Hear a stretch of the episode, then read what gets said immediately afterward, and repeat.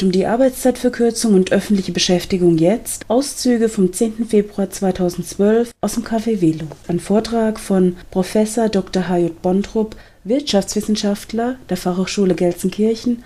Unserer heutigen Veranstaltung des DGB-Kreisverbandes Professor Bontrup ist Mitverfasser und Herausgeber der jährlichen Memoranden der Arbeitsgruppe Alternative Wirtschaftspolitik.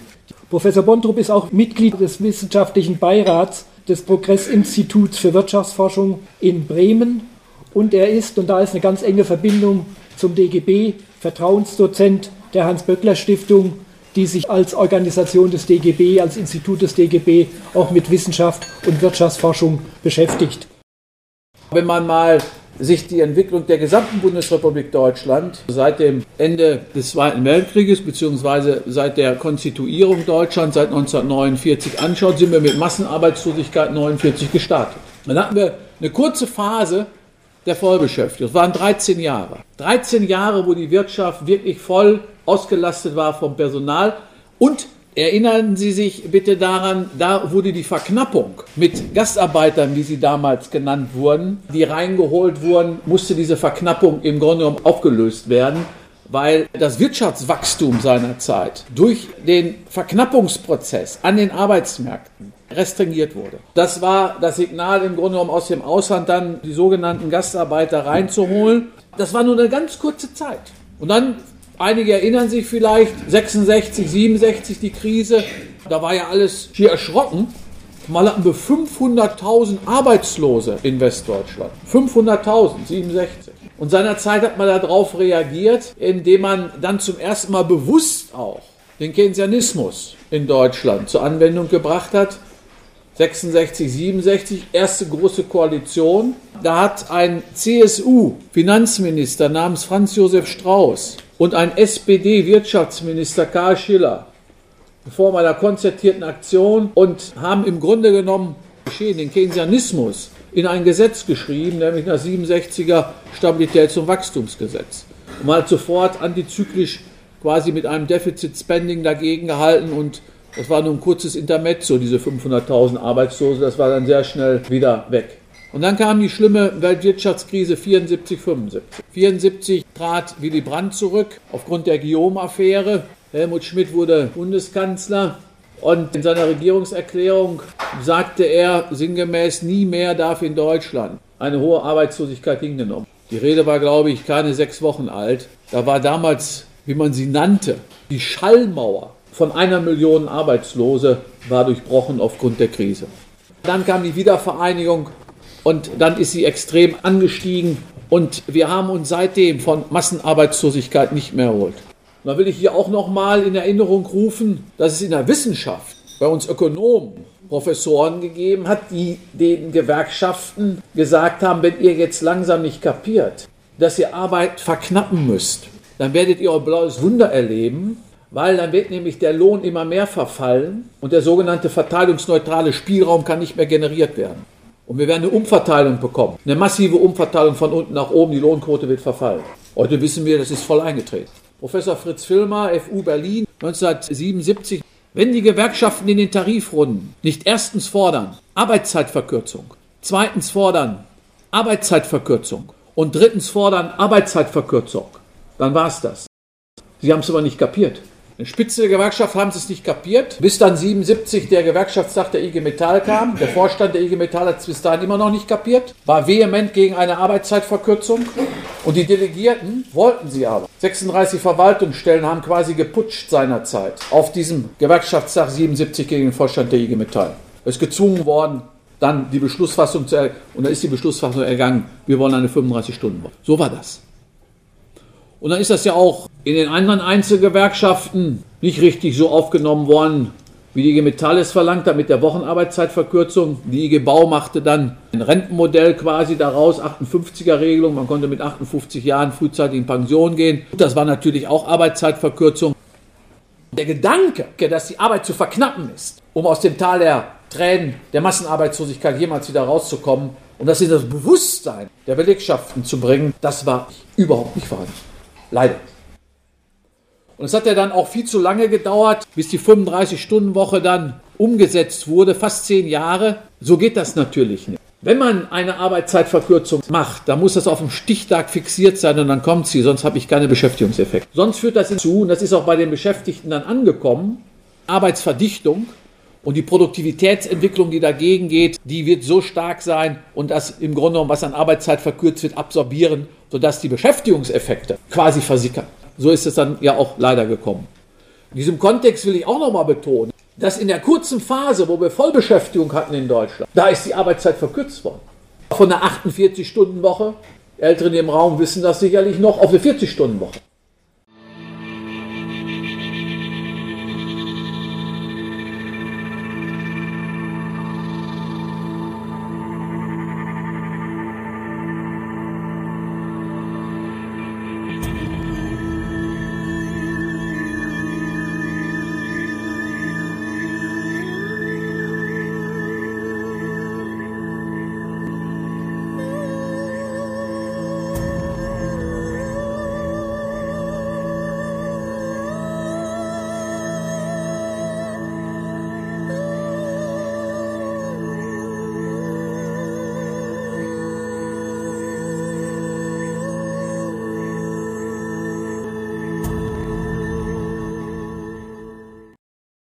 Und in der Zeit, wo wir Überschussangebot haben, die Arbeitsmärkte in einem völligen Ungleichgewicht haben, da ist die Arbeitszeit verlängert worden. Ein völlig pervertierter Befund. Das hängt natürlich damit zusammen, dass die Menschen, wenn sie merken, ihr Lohn verfällt, der Lohnsatz verfällt, sie können ihr Einkommen nicht mehr halten, dann bieten sie nicht weniger an, sondern bieten sie mehr an Arbeitskraft an. Und indem sie das tun, sägen sie sich den Ast auf dem sie meinen zu sitzen, selber ab, weil nämlich in der nächsten Periode der Lohn noch mehr verfällt, weil das Angebot noch größer geworden ist.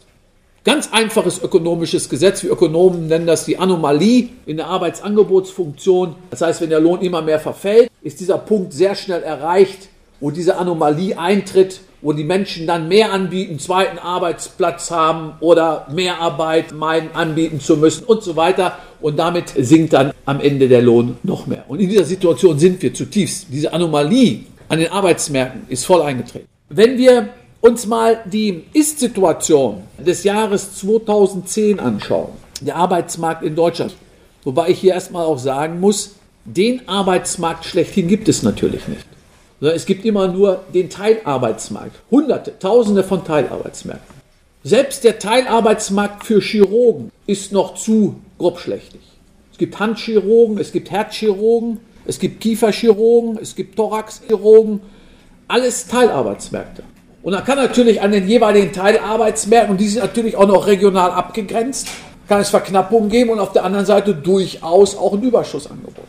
Da ist ein Handwerksmeister in Passau, und dann sagt dieser Handwerksmeister komisch, ich suche jetzt schon seit einem Jahr einen Schlosser und kann immer noch keinen finden. Und jeden Tag steht in der Zeitung, wir haben Massenarbeitslosigkeit. Das ist doch alles faules Gesinde.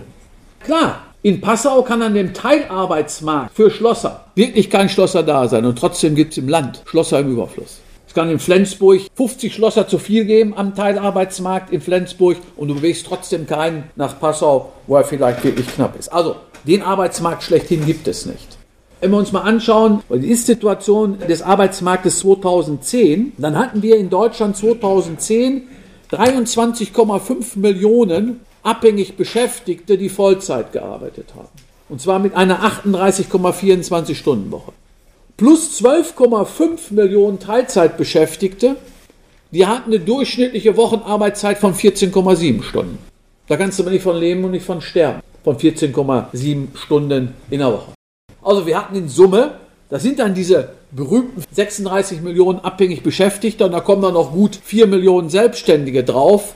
Dann sind das die gut 40 Millionen Erwerbstätigen, die dann in den Zeitungen stehen, die dann als Erfolg abgefeiert werden. Noch nie hatten wir in Deutschland so viel Erwerbstätige wie heute. Ist richtig, wenn man so zählt, wenn man Köpfe zählt. Da kann ich als Ökonom nur nichts mit anfangen, weil das nämlich nichts anderes als Mystifikation, als Täuschung ist. Denn 12,5 Millionen von den 40 Millionen Erwerbstätigen, die hatten eine Teilzeitbeschäftigung von durchschnittlich 14,7 Stunden in der Woche. Das ist ein ganz anderes Bild. Und wenn man sich dann noch mal die zeitliche Abfolge anschaut, dann sind wir das EU-Land in Deutschland mit dem größten Anstieg der Teilzeitquote. Damit kriege ich dann natürlich auch die Arbeitslosenzahlen nach unten in der Statistik. Wenn ich einen Arbeitsplatz habe, den teilen sich dann drei Menschen. Aber die drei, die sich den teilen müssen, die können alle drei davon nicht mehr leben, von diesem Arbeitsplatz. Wenn wir uns weiter anschauen, neben der Teilzeitarbeit 12,5 Millionen von 36 Millionen abhängig Beschäftigten, dann hatten von den 36 Millionen abhängig Beschäftigten nur 28 Millionen ein sozialversicherungspflichtig beschäftigtes Arbeitsverhältnis. Das heißt, über 8 Millionen hatten null, null soziale Absicherung. Das heißt ja für diese Menschen auch, nicht nur heute ist das schlimm, heute, sondern auch wenn wir an die Rente denken. Die zahlen nie was ein, die werden auch nie was bekommen. 36 Millionen werden ausgewiesen und davon sind aber 8 Millionen ohne jeglichen Sozialversicherungsschutz. Das sind ja keine wirklich Beschäftigten. Es wird aber so getan, auch das steht jeden Tag in den Medien, deshalb muss man die Medien auch dafür eigentlich auf die Strafbank setzen und zur Rechenschaft ziehen, dass sie sowas jeden Tag in den Zeitungen schreiben. Das schreiben einige demnächst Vollbeschäftigung in Deutschland. Frühling an den Arbeitsmärkten. So steht dann in den Zeitungen. Das hat mit ökonomischer Realität leider nichts, aber auch gar nichts zu tun. Ich erwarte eigentlich von einer Presse, dass sie Wahrheiten in ihren Zeitungen schreiben und nicht mystifizieren.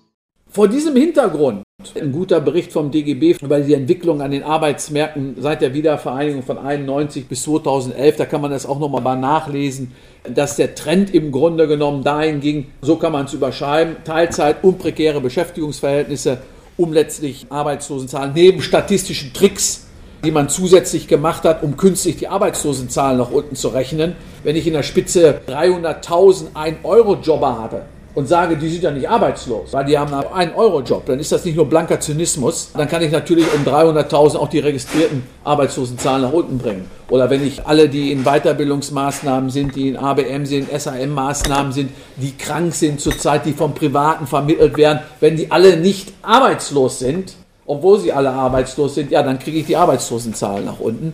Also ich halte das für einen ganz schlimmen äh, Tatbestand, dass man hier derart äh, Statistiken verfälscht und das Volk hier für dumm verkauft. Im Grunde genommen, Politik macht das. Das ist natürlich klar vor diesem Hintergrund der katastrophalen Verhältnisse, dass der Preis der wahren Arbeitskraft verfällt.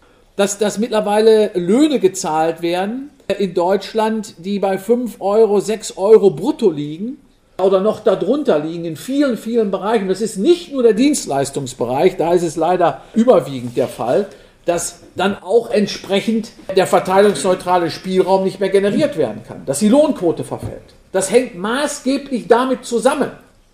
Wenn, wenn wir eine vollbeschäftigte Wirtschaft hätten, dann wären die Gewerkschaften stark, dann könnten sie mindestens auch den verteilungsneutralen Spielraum generieren.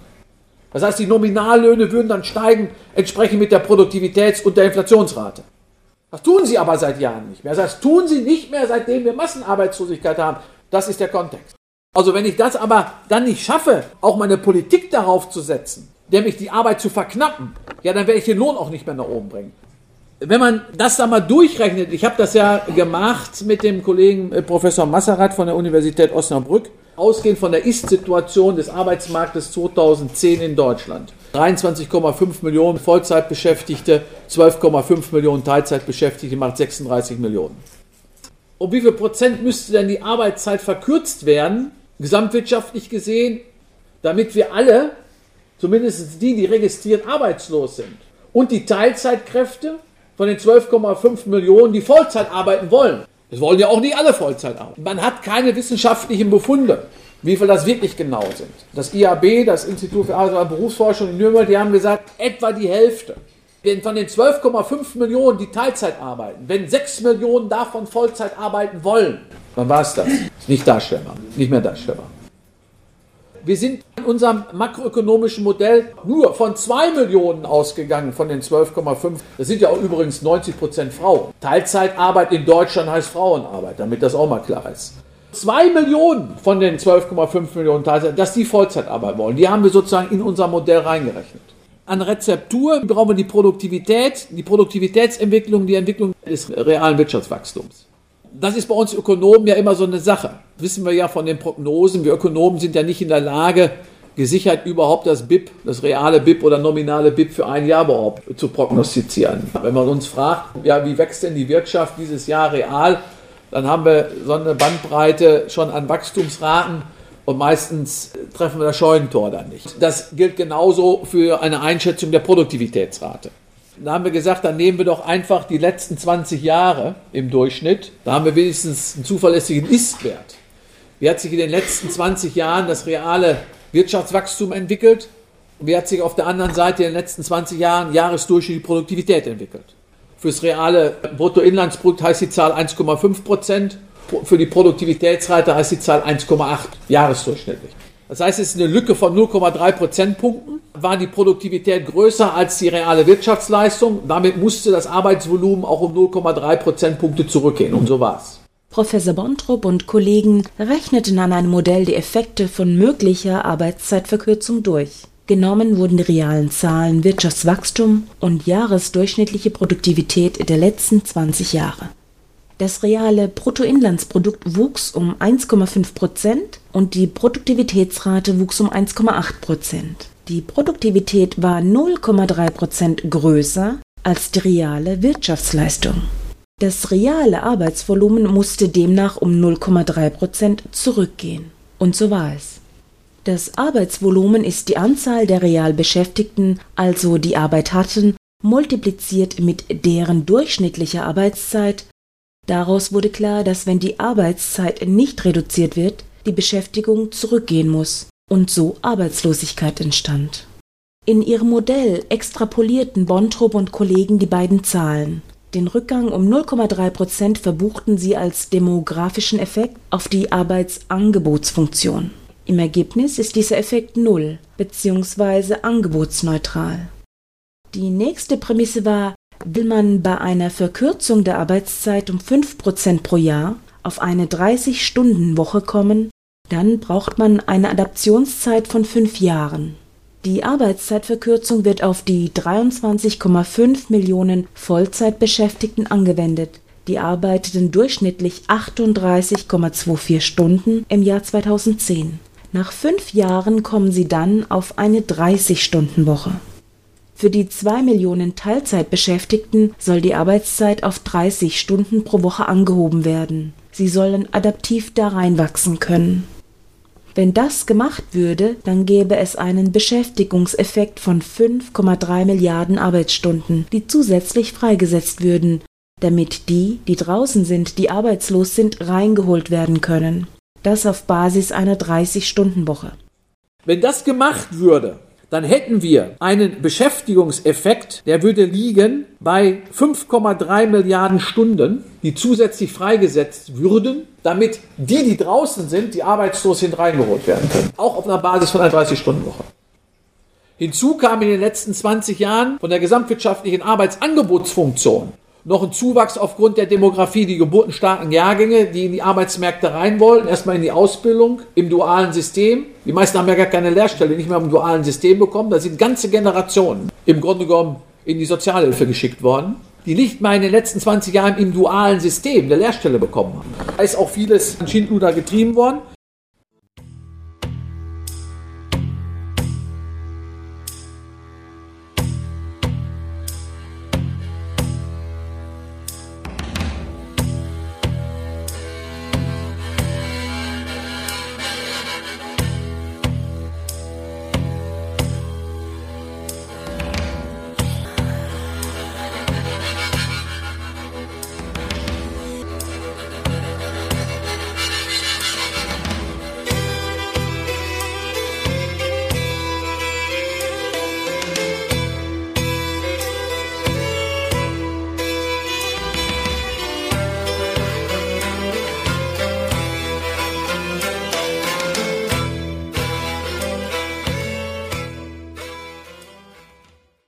Jetzt wissen wir aus vielen Studien, dass wenn man die Arbeitszeit verkürzt, Produktivitätseffekte eintreten. Eine immanente Produktivitätsentwicklung aufgrund von Arbeitszeitverkürzung ist klar.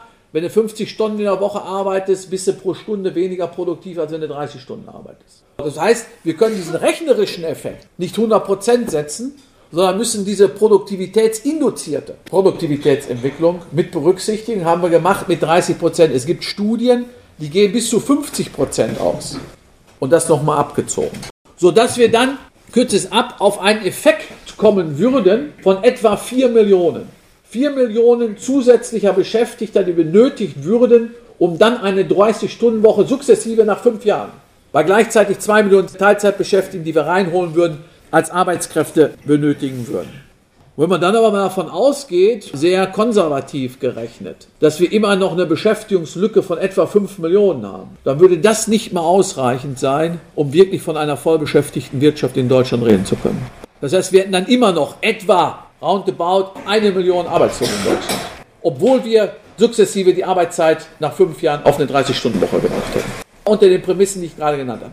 Wenn die Produktivität noch größer sein sollte als in der Vergangenheit, in Relation zur Wachstumsrate, also nicht nur mit diesen 0,3, dann verschlechtert sich dir natürlich sofort die Situation. Und ich will nicht ausschließen, man müsste jetzt im Grunde genommen so ein Szenario rechnen, wir haben das auch durchgespielt. Wenn wir nur unterstellen, das Arbeitsvolumen geht trotz demografischem Effekt in den nächsten Jahren aufgrund der enormen Produktivitätsentwicklung in Relation zum realen Wirtschaftswachstum mehr zurück als der Nulleffekt, den wir unterstellt haben. Da hast du sofort eine Katastrophe hier. Dann würde selbst bei einer 30-Stunden-Woche weiter Massenarbeitslosigkeit. Diese technologische wird ja weitergehen. Und das reale Wachstum wird da nicht mithalten können. Und das geht auch gar nicht. Wir brauchten ja Wachstumsraten, die irgendwo bei 5, 6 Prozent liegen. Real. Nach Abzug der Preissteigerung. Reale Wachstumsraten. Das ist ja ökologisch auch überhaupt nicht mehr zu verantworten und gar nicht mehr darstellbar. Und wenn wir dann unsere Außenwirtschaftsverflechtung nehmen, die Deutschland hat, fast 50 Prozent des BIPs geht in Export, weil wir unsere Produkte im Ausland verkaufen und damit die, die anderen Länder sie ja kaufen sollen, hat ja jetzt auch viel mit Ungleichgewicht mit der Krise zu tun, in der wir drin stecken. Dass im Grunde genommen die anderen Länder auch ähnliche Wachstumsraten brauchen würden. Das wäre für die Umwelt eine absolute Katastrophe. Es geht gar nicht. Das ist weder ökologisch, ökonomisch, Arbeitsmarkt, ist überhaupt nicht mehr darstellbar. Du kannst es drehen und wenden, wie du willst. Wenn du die Prämisse setzt, du willst eine vollbeschäftigte Wirtschaft, weil aus einer unterbeschäftigten Wirtschaft kann ich als Ökonom sofort Schlimmstes ableiten, was dann alles passiert. Wenn ich aber eine vollbeschäftigte Wirtschaft habe, gibt es zur Arbeitszeitverkürzung nicht die geringste Alternative.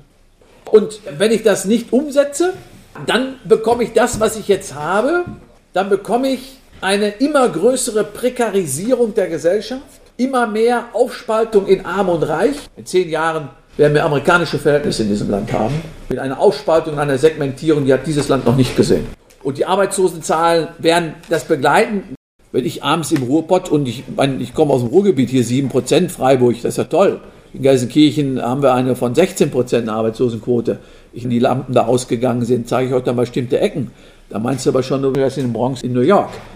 Auf der anderen Seite die fiskalischen Kosten der Arbeitslosigkeit, die lagen schon mal in den letzten Jahren bei 80 Milliarden jährlich, liegen immer noch bei fast 60 Milliarden jährlich. Das ist einmal Arbeitslosengeld 1, Arbeitslosengeld 2. Die Arbeitslosen müssen ja gesellschaftlich alimentiert werden. Das ist ja auch systemimmanent. Jeder Unternehmer kann jederzeit trotz Kündigungsschutzgesetzen Menschen entlassen. Die Gesellschaft als Ganzes kann die Menschen aber nicht entlassen. Sie sind da. Sie sind weiter da und müssen dann gesellschaftlich alimentiert werden. Das steht ja sogar in unserer Verfassung. Deshalb gibt es ja auch Hartz IV. Dies sind gesellschaftliche Kosten. Dann der Ausfall an Steuern. Ein Arbeitsloser zahlt keine Steuern. Ein Arbeitsloser zahlt nicht in die Sozialversicherungssysteme ein. Da kommt eins zum anderen. Das sind etwa 60 Milliarden 60 Milliarden fiskalische Kosten für Massenarbeitslosigkeit in Deutschland. Wo ist denn die angekommen? Wer ist angekommen? Auf dem Konto Staatsverschuldung. Diese Zahl ist ja nicht gegenfinanziert durch Steuern und durch Abgaben schon gar nicht. Die sind ausgefallen. Die 60 Milliarden sind da, Steuereinnahmen sind sowieso zu gering. Also, wohin buchen wir es? Aufs Konto Staatsverschuldung. Und dann sagen die Vermögenden im Land, das finden wir gut, weil die Steuern, die wir nicht bezahlt haben, auf Einkommen und Vermögen. Die geben wir dir Staat jetzt als Kredit zurück. weil du ja die Steuer nicht erhoben hast und weil du leider jetzt Schulden machen musst, sind wir doch großzügig bereit und geben unser Vermögen dir sozusagen als Kredit zurück. Aber lieber Staat, dafür zahlst du uns Zinsen, sodass wir am Ende noch reicher werden und vermögender und der Staat noch mehr öffentliche Armut erleidet in Form von Staatsverschuldung. Das ist der Kreislauf dann. Da schließt er sich. So pervers ist das System. Und was auch hinzukommt, ein Arbeitsloser produziert ja auch nicht. Er schafft keinen Wert. Das ist ja auch im Grunde genommen dann eine Gesellschaft, die sich erlaubt, so einen hohen Bestand an Arbeitslosen zu haben, dass sie unter ihren Verhältnissen lebt. Dann lebt sie wirklich unter ihren Verhältnissen.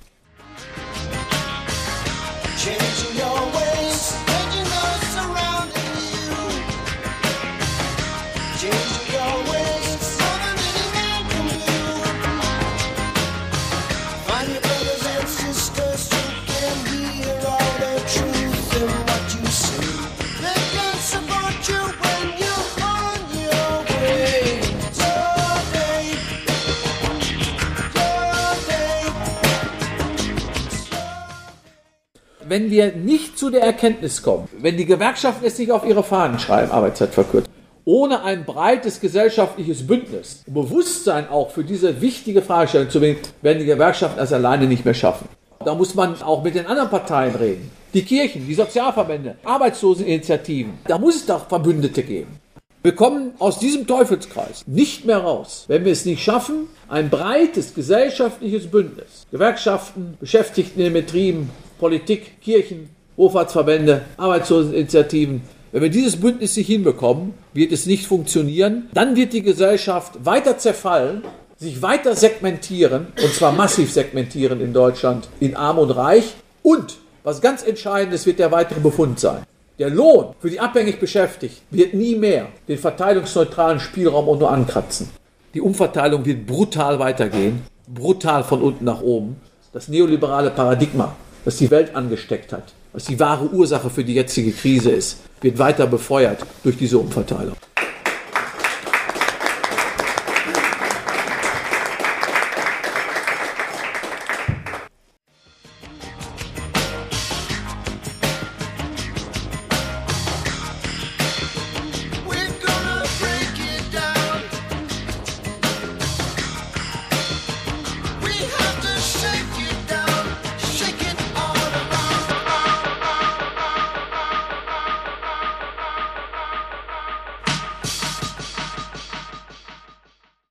Auswirkungen hatten das auf das Arbeitsvolumen? Ist das jetzt auch gestiegen oder ist aufgrund der ständigen Prekarisierung der Arbeitsverhältnisse das Arbeitsvolumen vielleicht sogar in Wirklichkeit gesunken? Das Arbeitsvolumen ist nicht gestiegen, weil es eben genau, wie ich ausführte, reines Kopfzählen ist. Dann habe ich einen Kopf, der arbeitet 10 Stunden in der Woche, der wird aber als voll gezählt, genauso wie einer, der 40 Stunden in der Woche arbeitet. Wenn ich jetzt aber bei den Köpfen immer mehr habe, die Teilzeit arbeiten, dann muss das Arbeitsvolumen natürlich logischerweise nach Adam Riese zurückgehen. Und so war es auch, beziehungsweise es stagnierte von 2000 bis 2010, wo wir auch nochmal eine massive Zunahme der Teilzeitbeschäftigten haben ist das Arbeitsvolumen mal gerade um 0,3 Prozent gestiegen, während die Kopfzahlen um, um über 10 Prozent gestiegen sind. Das ist der Effekt einfach. Das heißt, das ist doch auch völlig klar. Und das war ja auch ein Argument mit bei der sogenannten Agenda 2010.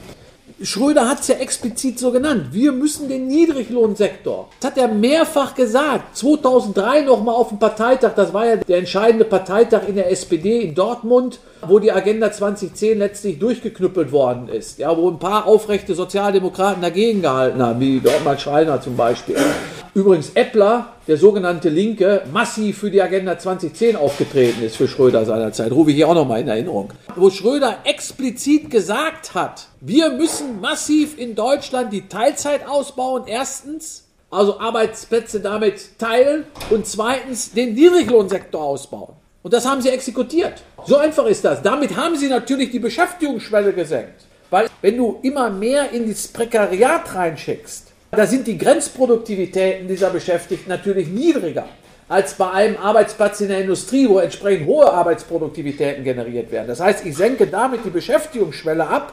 Das heißt, die Relation aus realem Wirtschaftswachstum und Produktivitätsentwicklung.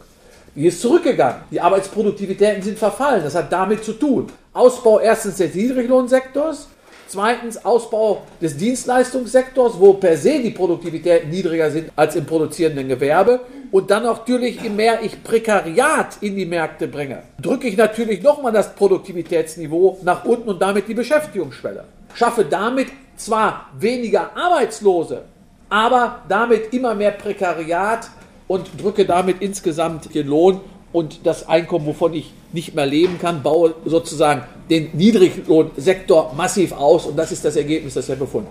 Das heißt also, die Macht ist so asymmetrisch geworden zulasten der abhängig Beschäftigten, weil die abhängig Beschäftigten eben auch nicht das Bewusstsein haben. Ja, es ist leider so, dass nur die Koalition, der Zusammenschluss in den Gewerkschaften sie stärkt, indem man sie atomisiert, jeder für sich da kämpft, kapieren sie es nicht, haben sie kein Bewusstsein dafür, dass sie am Ende des Tages nur verlieren können, sondern sie können es eben nur im Kollektiv. Sie tun es aber trotzdem nicht.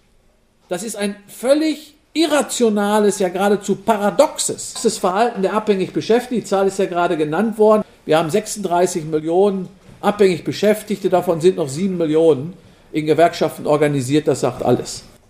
Dann ist natürlich auch der Faktor Arbeit gegenüber dem Kapital in den Verhandlungen in der Hinterhand. Und du hast es nochmal gesagt, ich habe es ausgeführt, die Anomalie. Die Kollegen haben Realeinkommensverluste. Das DIW hat das ja nochmal in einer Studie festgestellt. Wir haben Realeinkommensverluste. Was macht der Einzelne? Er will natürlich, wenn er drin ist, wenn er einen Arbeitsplatz hat, diesen Realeinkommensverlust nicht hinnehmen, sondern er versucht ihn zu kompensieren, indem er mehr Arbeit anbietet. Mehrarbeit zum Beispiel. Wie kann man solchen Arbeitszeitkonten als Gewerkschaft überhaupt zustimmen? Arbeitszeitkonto, da leckt sich jeder Unternehmer alle fünf Finger nach. Ein Arbeitszeitkonto heißt, da arbeitet jemand, der leistet, gibt dem Unternehmer diese Leistung zum Preis Null. Ja, natürlich. Er gibt ihm Kredit, zinslos sogar. Einen zinslosen Kredit gibt er ihm. Und zusätzlich diese Flexibilität. Und zum Rückgriff sagt er dem dann, sagt er, weißt du was, Kollege, und damit du mir, da, weil du mir einen zinslosen Kredit gegeben hast, eigentlich schon mit Zinseszinseffekt, denn der verkauft die Leistung, ja, hat er fünfmal verkauft. Dafür bin ich dann bereit, wenn ich weniger Arbeit für dich habe, dann darfst du auch weniger arbeiten. Das ist ja krank.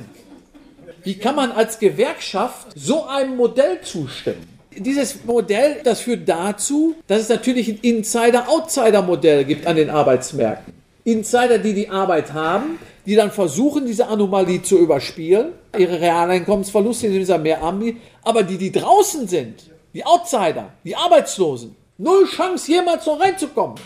Damit spaltet das Kapital im Grunde um die abhängig Beschäftigten, Insider und Outsider noch auf. Das ist eigentlich unfassbar, aber wiederum auch erklärbar ökonomisch, weil jedes Individuum letztlich zunächst mal sehr egoistisch nur an sich denkt. Und der, derjenige, der den Arbeitsplatz hat, der verteidigt ihn natürlich auch. Da kriegen die Gewerkschaften dann den Kollegen auch auf die Straße, wenn er bedroht ist, dass er auch seinen Arbeitsplatz verliert. Aber sie kriegen die Kollegen nicht auf die Straße, die Outsider reinzuholen. Wenn die Gewerkschaften aufrufen würden zu einer Demo, liebe Kolleginnen und Kollegen, wir müssen jetzt nicht dafür kämpfen, dass du mehr Lohn bekommst, wir müssen auch nicht dafür kämpfen, dass du weniger arbeitest. Nein, wir müssen jetzt mal alle auf die Straße gehen, damit die da draußen sind, dass wir die reinholen. Da würden die Kollegen und Kollegen, die jetzt in den Betrieben sind, nicht mal einen Finger, nicht mal eine Fingerkuppe für krumm machen. Das ist die ganze Perversität des Systems. Und deshalb ist es auch so schwer, die Solidarität unter den abhängig Beschäftigten hinzubekommen. Ich habe das noch gelernt, Gewerkschaften, internationale Solidarität. Gut, die internationale Solidarität, ich meine, wir haben es ja nicht mehr, mehr in Deutschland, aber wenn ich mir angucke jetzt die griechischen Gewerkschaften, die kämpfen gerade ihren letzten Kampf. Wo sind denn da die Gewerkschaften der anderen Länder? Die gucken mit verschränkten Armen zu über den Gartenzaun bei den Griechen. Na, was macht ihr denn, die Griechen jetzt? Wie kommt ihr denn klar? Anstatt sich hier mal solidar zu zeigen mit den griechischen Kolleginnen und Kollegen, die wirklich ihren letzten Kampf zurzeit kämpfen. Da kommt gar nichts. Ich habe vor kurzem eine Veranstaltung gesagt, da wäre ich fast vom Stuhl gefallen, wo dann Kolleginnen und Kollegen sagten, ja wieso, das sind doch alles faule Säcke da in Griechenland, die muss man mal die Leviten lesen. Ja, das ist das Berufssein. Ich sage, du bist so in der Bildzeitung schon so verblödet.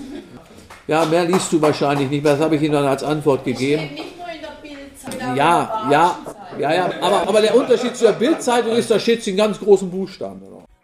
Globalization, talk about glo globalization, talk about com communication, talk about co cooperation, talk about no no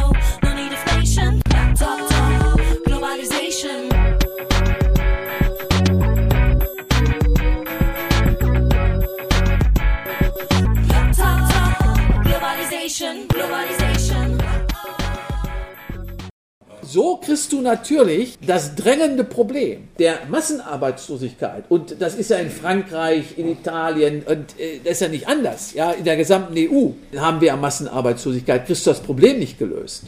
Lohnverfall, Umverteilung zu den Gewinnen. Du kannst alles daraus ableiten. Aus dem Tatbestand der Massenarbeitslosigkeit.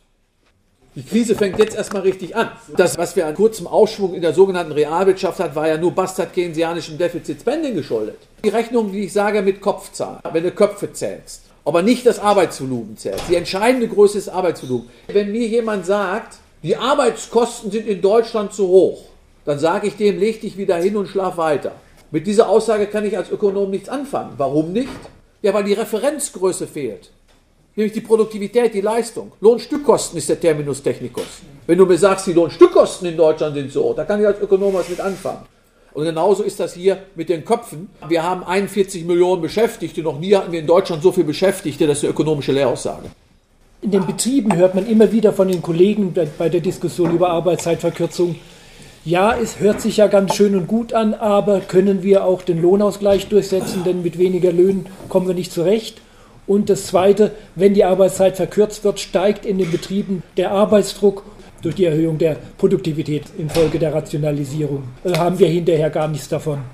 Das sind also Argumente, die man ganz häufig hört. Jetzt haben wir aber, ich nenne jetzt mal drei große Erfahrungsbereiche, wo tatsächlich Arbeitszeitverkürzung durchgesetzt wird. Das war die Einführung der 35-Stunden-Woche in den 80er Jahren bei der IG Metall. Wir haben die gesetzliche Regulierung der Arbeitszeit in Frankreich, mit, auch mit 35 oder sogar 35, Sarkozy will da weg. ja. Ja. aber jedenfalls hatten wir sie und wir hatten jetzt während der aktuellen Krise durch die Einführung der Kurzarbeit, die dann mit Kurzarbeitergeld sozusagen auch mit Erhöhung der Schuldenlast des Staates finanziert wurde, also auch eine de facto Verkürzung der Arbeitszeit von größeren Massen von Menschen. Was können wir denn so als gemeinsame Folgerung daraus ziehen? War das wirksam? Welche dieser Methoden ist die bessere oder die beste? Klar, wenn ich verknappe, wie ja in der Krise geschehen, Kurzarbeit, das war natürlich nicht geplant, ist ja keine geplante, sondern die ist im Grunde genommen wie ein exogener Faktor ins System reingelegt worden.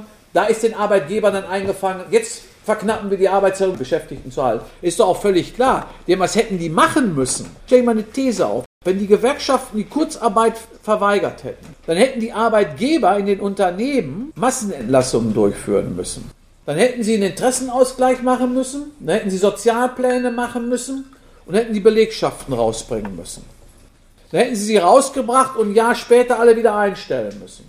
Hier sind die Gewerkschaften dem Kapital so entgegengekommen, dass die Kosten der Krise zu 100% abgewälzt worden sind auf die Beschäftigten und der Rest auf den Staat durch Kurzarbeitergeld und auf die Beschäftigten. Und die Arbeitgeber haben nichts bezahlt. Vor allen Dingen vor dem Hintergrund dieser Opportunität, die ich gerade aufgezeigt habe. Sie hätten massenweise entlassen müssen über Sozialpläne, über Interessenausgleich. Sie hätten verhandeln müssen, um die Beschäftigten rauszubringen. Und ein paar Wochen später hätten sie alle wieder teuer einstellen müssen. Aber das war natürlich auch nicht vermittelbar. Klar, das kannst du dem einzelnen Kollegen natürlich nicht sagen. Du musst jetzt mal ein bisschen rational ökonomisch denken. Das geht natürlich in diesem Fall auch nicht, weil das hätte der nie mitgemacht. Weil natürlich auch an seiner Existenz ist ja seine Existenz der Arbeitsplatz auch, ist klar. Aber ich sage das jetzt mal theoretisch ökonomisch. Aber diese Kurzarbeit hat gezeigt, dass man über Verknappung Beschäftigung hält. Das ist ja trivial. Genau wie die 35-Stunden-Woche, als sie gekommen ist, selbst weil sie sukzessive gekommen ist, gibt es ja wissenschaftliche Untersuchungen, die unterschiedliche Ergebnisse zeigen. Von 500.000 Beschäftigte bis zu einer Million hat das gebracht in unterschiedlichen Studien. Das hängt natürlich auch immer mit Prämissen zusammen, die an solche Studien äh, dann letztlich gesetzt sind. Frage voller Lohnausgleich. Ja, natürlich voller Lohnausgleich. Jetzt will ich aber vor dem Hintergrund unseres Modells sagen, wir haben ja hier unterstellt eine Produktivitätsrate von 1,8 Prozent. Ich kann nur Produktivitätszuwachs verteilen, mehr habe ich nicht. Wenn ich aber jetzt die Arbeitszeit um 5% reduziere, dann schieße ich mit 3,2 Prozentpunkten übers Ziel. was Umverteilung bedeuten würde, zulasten der Gewinnquote. Aber zunächst einmal bezogen auf die 1,8 Prozent ist das verteilungsneutral bei vollem Lohnausgleich. Wenn ich das nicht bis 1,8 Prozent Produktivitätsrat Zuwachs machen würde, dann hätte ich eine Umverteilung zur Gewinnquote. Weil wenn die Produktivität um 1,8 Prozent steigt, dann können entweder die Löhne um 1,8 Prozent auch ich mal abstrahiere von der Preissteigerungsrate, weil auch die Gewinne dann automatisch um 1,8 Prozent steigen. Aber da ich hier 5 Prozent die Arbeitszeit reduziere und damit über der Produktivitätsrate von 1,8 Prozent liege, bedeutet das, ich muss in die Gewinne ran. Wir haben das hier auch ausgerechnet, was das bedeuten würde, wie stark dann die Gewinne sinken würden, wie sich das Verhältnis von Lohnquote und Gewinnquote gesamtwirtschaftlich verändern würde, haben wir berechnet. Überhaupt nicht dramatisch. Und dieses, was wir gerechnet haben, ist natürlich ein makroökonomisches Modell. Weil wir auch in der Wirtschaft keine Homogenität haben, was die Unternehmen anbelangt. Wir haben große, wir haben mittelgroße, wir haben kleinste Betriebe, wir haben Handwerksbetriebe. Das heißt, es wird auch die Betriebe dann unterschiedlich treffen. Ein Großunternehmen kann das besser wegpacken, womöglich noch marktbeherrschend, als ein kleiner Handwerksbetrieb, der im Wettbewerb steht. Da kann ich dann auch staatlich helfen, indem ich sozusagen Zuschüsse biete, damit auch kleine Betriebe, Mittelbetriebe in der Lage sind, dann solche Produktivitätssteigerungen, die kleiner sind als das, was an Arbeitszeitreduzierung gemacht wurde, weil das in die Gewinne geht, dann auch entsprechend zu kompensieren. Ich muss es nur gesamtwirtschaftlich wollen. Ich muss nur gesamtwirtschaftlich es wollen, dass ich eine vollbeschäftigte Wirtschaft habe, dass alle Menschen, die arbeiten wollen, von ihrer Arbeitskraft einigermaßen auch durch Arbeit leben können. Das ist eine gesellschaftliche Zielorientierung. Wenn die Gesellschaft das aber nicht will, und offensichtlich will sie es nicht, dann muss ich auch entsprechend mit den negativen Befunden, die aus dieser Arbeitslosigkeit resultieren, da muss die Gesellschaft damit leben und klarkommen.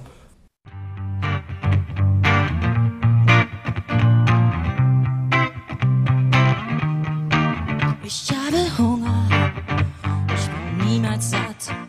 Ich bin gierig, übertrieben, unersättlich unzufrieden. Es ist nie genug, mein Magen knurrt. 140 Beats per Minute schlägt mein Herz mich bis zum Limit. Ich will tanzen, mich im Kreis drehen und ab in den Himmel und der Hölle mit den Sternen und der Sonne. Wir sind ohne Einhalt. Manchmal fühle ich mich wie eine Licht- und Windgestalt.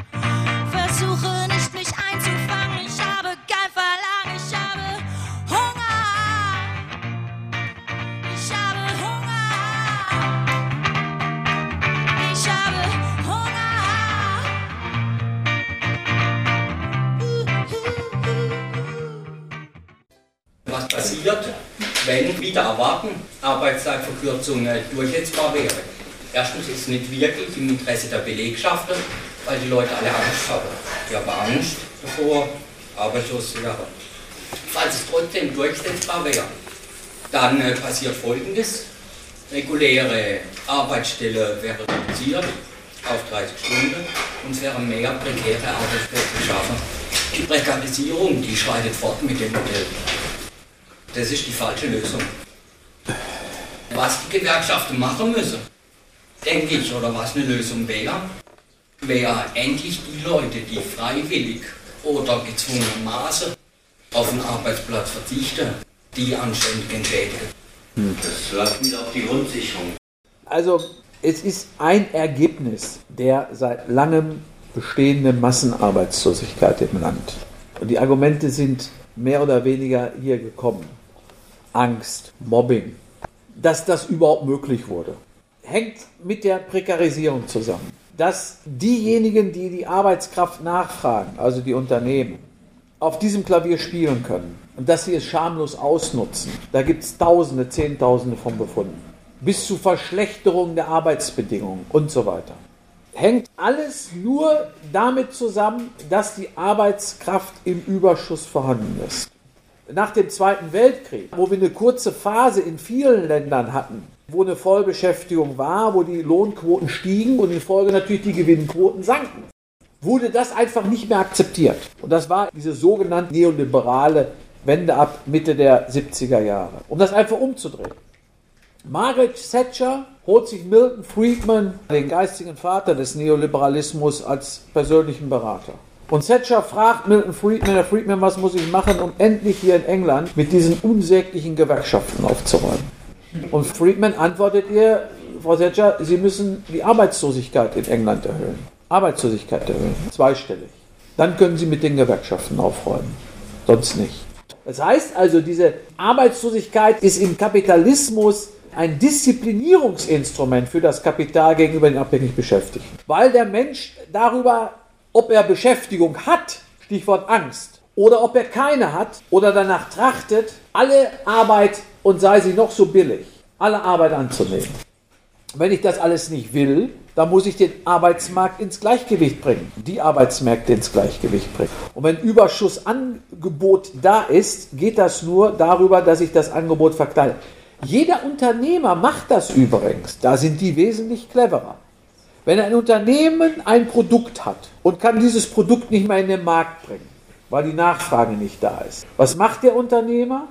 Er verknappt das Angebot, schließt Betriebsstätten, fusioniert, fusioniert mit dem Konkurrenten und wenn es gar nicht geht, macht er ein Kartell. Er wird die Preise abgesprochen. Hier auf der Seite der abhängig Beschäftigten, klar, dass das schwierig ist, die Verknappung, weil das einfach so viele sind. Die Unternehmer haben einen riesen Vorteil. Man muss die Arbeit verknappen, indem man die Bereitschaft der Menschen, prekäre Arbeit anzunehmen, indem man die senkt. Ja, das schafft man ja nicht. Die soziale Folge von freiwilligem Verzicht auf Arbeit abfedert. Das ist Grundeinkommen, ja. Das Grundeinkommen, das war ja auch hier das Argument.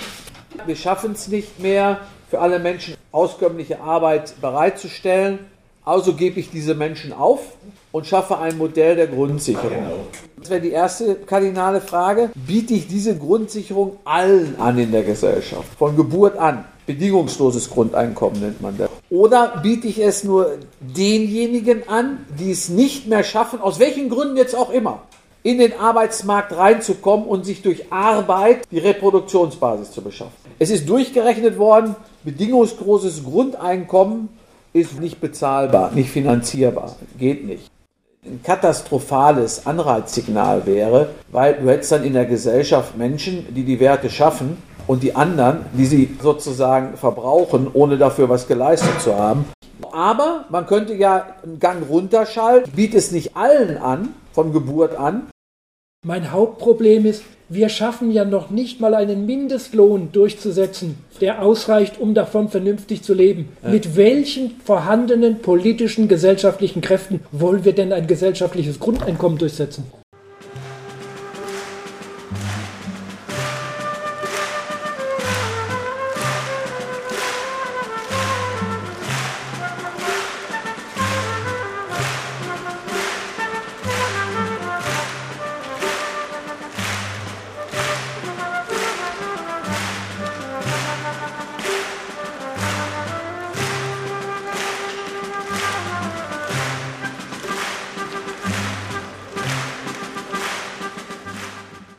Dadurch, dass du im Grunde diesen Umschlag hast, sechs Millionen neue Arbeitsverträge werden jedes Jahr in Deutschland geschlossen. Überleg dir mal den Umschlag an den Arbeitsmärkten. Das erklärt dann auch die Angst.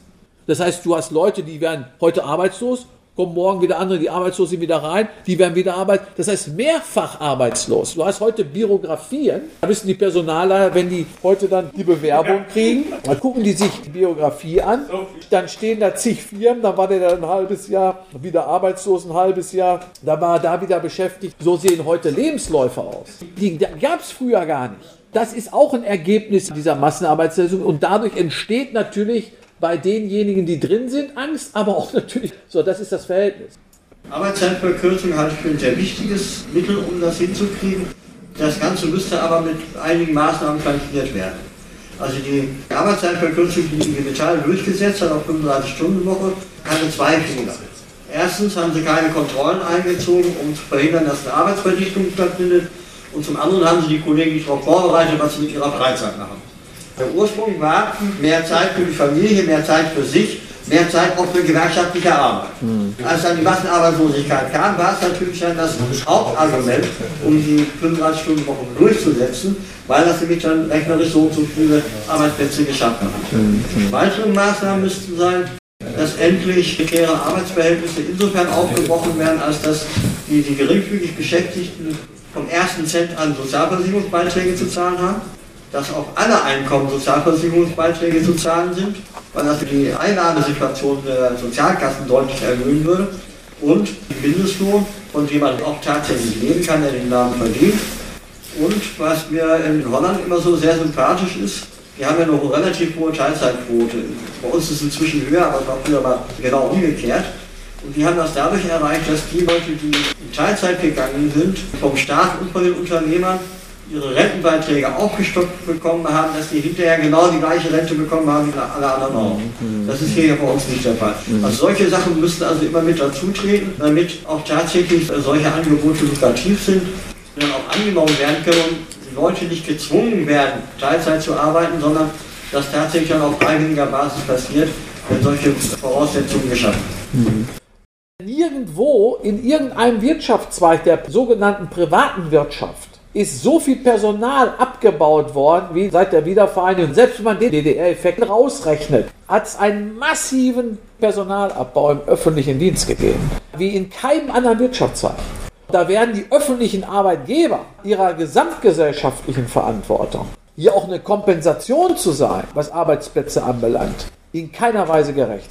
Aber wenn man natürlich die Steuern fast auf Null fährt, immer mehr Steuern und wir haben ja, ist ja gerechnet worden vom IMK, alleine seit Schröder 98 die sogenannte Steuerreform gemacht hat, bis 2010 340 Milliarden Euro an Steuern verloren.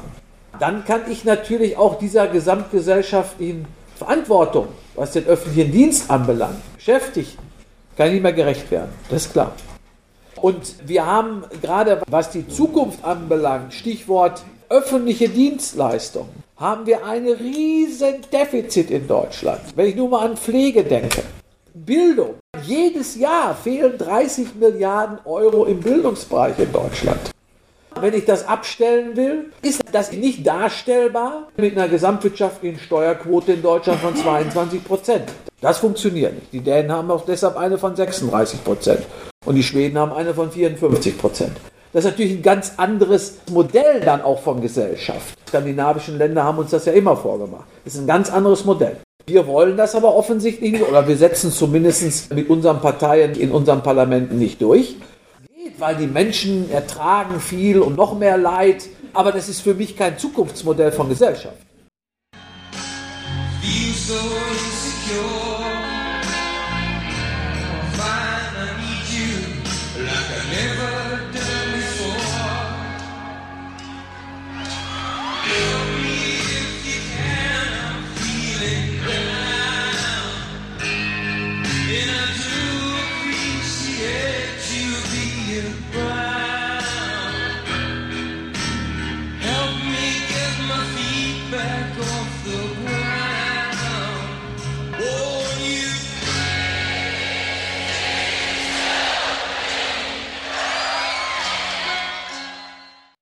Fazit ist, dass wir ein breites Bündnis brauchen. Ein breites Bündnis von verschiedenen gesellschaftlichen Kräften, die an einem Strang ziehen. Und es ist leider so, dass die Versäumnisse der Vergangenheit in Sachen Arbeitszeitverkürzung zu groß sind. Das haben wir auch bei unserer Modellrechnung festgestellt, dass wir es noch mal so eben wie man Lichtschalter an und ausknipst, überhaupt noch den Hebel umlegen kann.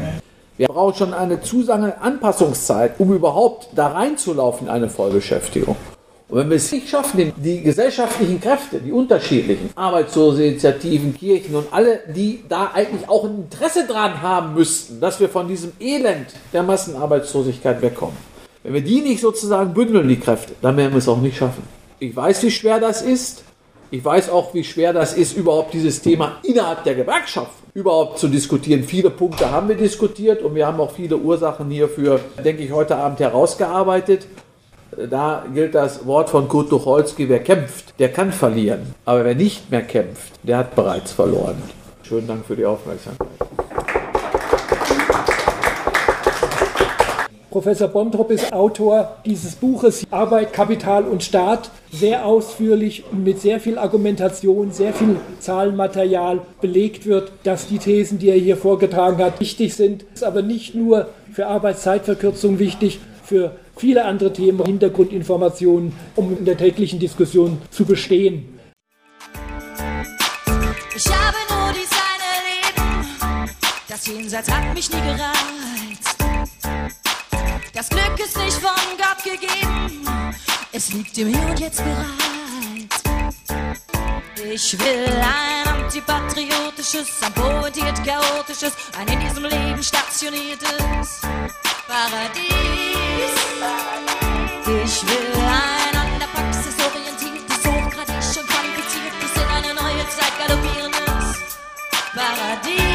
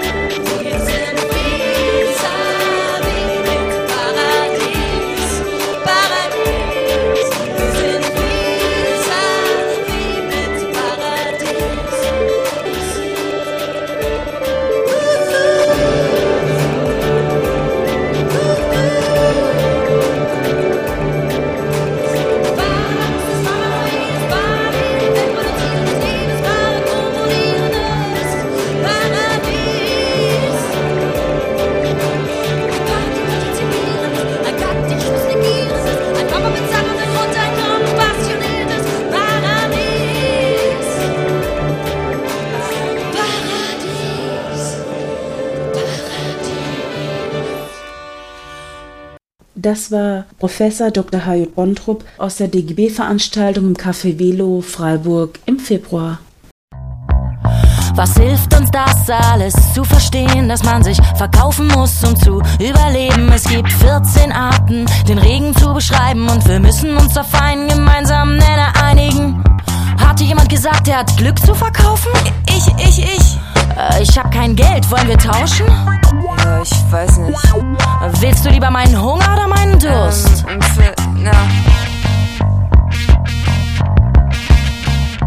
Was brauchen wir? Geld. Was fehlt uns am meisten? Mehr Geld. Und was ist es, was uns am Leben hält? Was zu fressen, Und wie schaffen wir es immer wieder aufzustehen? weil wir täglich zur Arbeit müssen. Ja. Ich will mich nicht entscheiden müssen zwischen Scheiße und Scheiße. Und wäre nur Platz für einen klaren Gedanken, würde er heißen. Nieder mit den Kompromissen. Und wollt ihr auch wissen, wie? Her mit der Utopie. Her mit